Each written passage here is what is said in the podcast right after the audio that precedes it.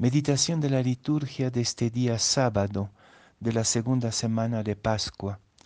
La primera lectura de los Hechos de los Apóstoles, capítulo 6, versículos 1 a 7. Y el Evangelio de Juan, capítulo 6, versículos 16 a 21. Al oscurecer los discípulos de Jesús bajaron al mar, embarcaron y empezaron la travesía hacia Cafarnaúm.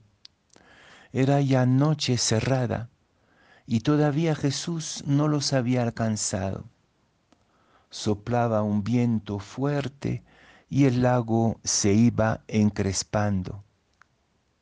Habían remado unos veinticinco o treinta estadios cuando vieron a Jesús que se acercaba a la barca caminando sobre el mar y se asustaron. Pero él les dijo, soy yo, no teman. Querían recogerlo a bordo, pero la barca tocó tierra enseguida en el sitio a donde iban.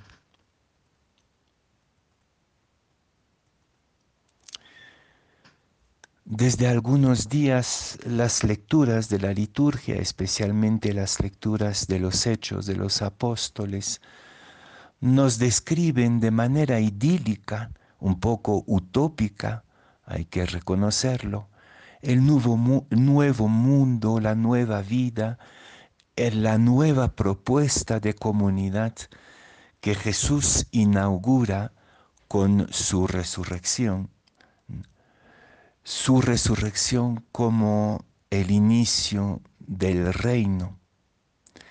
Y dentro del contexto que es el nuestro, un contexto de mucha oscuridad, como la oscuridad que van atravesando los discípulos remando en el lago de Tiberíades, en este contexto de mucha oscuridad, podríamos o caer en la trampa de un sueño imposible o en el escepticismo diciendo estos relatos de los hechos de los apóstoles son mitos y no tienen ninguna posibilidad de realizarse entre nosotros, en particular esta comunidad solidaria entre iguales, donde no había nadie que tenga hambre.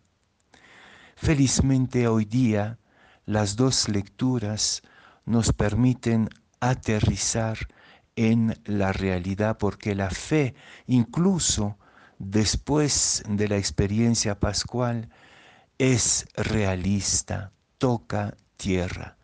Y en la primera lectura de los hechos de los apóstoles encontramos un primer conflicto grave de la comunidad pospascual. Y este conflicto es un conflicto a la vez social entre grupos sociales, los hebreos y los helenistas, pero también se trata sutilmente de un conflicto racial y cultural. Estos conflictos que envenenan constantemente la vida de nuestras sociedades y del mundo y cada vez más.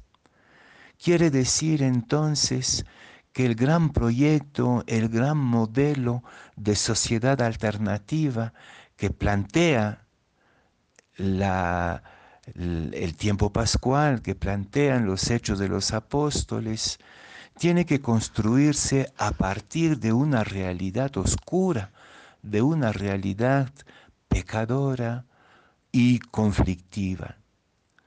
El reino de Dios se va preparando, inaugurando, ensayando en medio de nuestra realidad oscura, llena de contradicciones. Encontramos la misma, el mismo realismo en el Evangelio de Juan. Los discípulos, después del episodio tan extraordinario de la fecundidad del pan, del pan compartido, los cinco panes, los tres peces compartidos desde la generosidad de un niño, después de esta experiencia de un mundo donde no habría hambre de nuevo, de un mundo profundamente solidario y justo, los discípulos bajan al mar y saben que en la simbólica bíblica el mar es la realidad del mal, sobre todo cuando el mar se ve movido por la tempestad. El mar en tempestad es la confrontación con el demonio, entre comillas, es decir, con las contradicciones, con la experiencia del mal. Y para San Juan, la noche aumenta todavía esta confrontación. Y aquí es el mar en tempestad, de noche y en ausencia de Cristo, ausencia de Dios.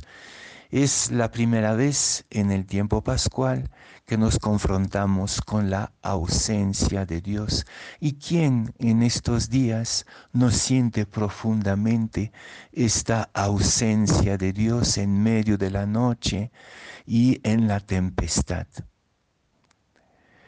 Curiosamente, a la diferencia de los evangelios sinópticos, aquí Jesús no apacigua la tempestad, más bien va caminando sobre el mar, lo que simbólicamente se trata evidentemente de una visión simbólica, de una parábola, ¿ya?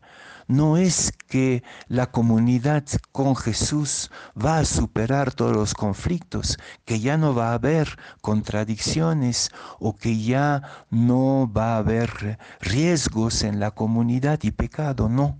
La, tempestad continúa, pero al aparecer Jesús sobre el mar, también los discípulos descubren que este es el lugar donde tienen que estar con Jesús debemos estar en medio de los conflictos del mundo. No estamos por encima. La presencia de Jesús no viene a resolver nuestros problemas y su ausencia no es el fin del mundo. Jesús resucitado está en medio de nosotros en la complejidad de nuestros conflictos y en la densidad de la oscuridad del mal, de la tempestad, de la noche que atravesamos. Por lo tanto, ya es el tiempo del realismo y en el contexto global que vivimos todos en el mundo entero y el contexto particular de impasse político y social de nuestro país, esta noticia de una resurrección que no resuelve nuestros problemas, sino que con la presencia de Jesús en medio de nosotros descubrimos que nuestro lugar de compromiso como resucitados es el mundo con su conflictividad.